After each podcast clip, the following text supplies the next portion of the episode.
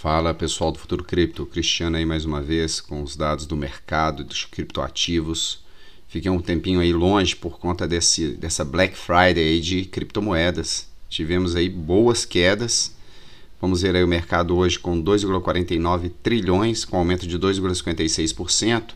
Bitcoin ainda na Black Friday cotada a 55 mil dólares, já teve 54 mil, com aumento agora de 1,56%, Ethereum com alta de 2,69%, Binance Coin alta de 4,25%, Solana alta de 4,03%, Cardano com alta de 2,29% e com uma queda acumulada em 30 dias de 22,25%. Também aí, gente, Black Friday total da Cardano, tá? Tem potencial gigantesco de crescimento e está hoje subvalorizada. XRP agora com 1,37% de alta, Polkadot alta de 1,76%, Dogecoin alta de 2,51% e Avalanche alta de 1,52%. Mas vamos falar aí, gente, da Ethereum. Por que o Ethereum e não Bitcoin é a grande aposta em criptomoedas de uma das principais gestoras de fundo de mercado? Com um total de 56 bilhões sob gestão, a tradicional empresa do mercado financeiro se embrenhou no universo das criptomoedas e destaca o potencial da Ethereum como base de todo o sistema de validação na próxima geração da internet Web 3.0. E aqui, gente, a gente tem uma coisa muito interessante. Ó, ela afirma que o Ethereum e não o Bitcoin é a melhor moeda digital para se apostar, porque ela reúne características que outras criptomoedas ainda não conseguiram atingir.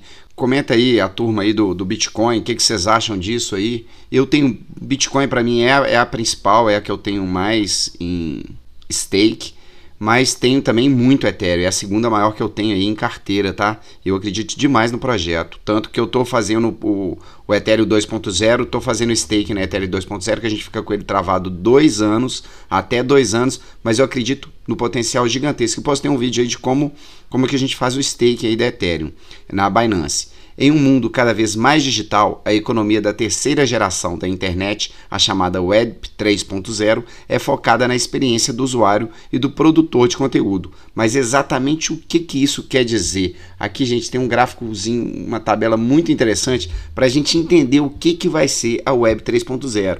Quem é da minha geração aí que acompanhou Web 1.0, que seria informação estática, as empresas guardam informações em database própria, quase nenhuma interoperabilidade e pagamento único por conteúdo. Era o Napster, o Yahoo, então era uma coisa muito quadrada. Aí veio a Web 2.0, que é o que a gente está vivendo hoje. Informações dinâmicas, só que as empresas guardam as informações em databases próprias, interoperabilidade dentro do ecossistema de cada empresa e pagamento recorrente por serviço, mesmo que o serviço não seja usado. A gente tem o YouTube, Facebook, Twitter, tem bastante conteúdo aí, gente, tem bastante da Web 2.0. E agora, o que que vem por aí que a gente ainda não sabe tudo? Tá começando, é uma, é um, são projetos novos que estão entrando no mercado.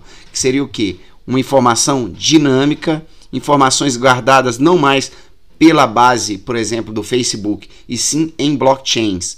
Se o usuário permitir, todo serviço tem acesso a qualquer informação, mas depende da nossa permissão. E se a gente vai poder receber ou não por isso. Você quer deixar seus dados com, com a empresa? Você pode receber por isso. E pagamentos fracionários, que só são feitos conforme o serviço que é usado. Isso é muito interessante, porque imagina, por exemplo, no Netflix, você só quer assistir uma série, por exemplo, Round 6, você quer assistir apenas Round 6 para que, que você vai pagar mensalmente a Netflix se você pode pegar apenas esse bloco e pagar por esse bloco? O mesmo vai acontecer na Apple TV, em todos os conteúdos. Eles vão começar a ser disponibilizados em frações e você gasta aquilo que você realmente quer usar, não ficando aí com esses gastos mensais gigantescos. O mesmo aí a gente fala também da Spotify, esses de música também, tudo vai mudar. Gente, aguarde a Web 3.0 e aproveitem a Black Friday das criptomoedas. Quem segurou dinheiro, gente, não é hora de desfazer dos ativos criptográficos, é hora de investir. Bom fim de semana para todos.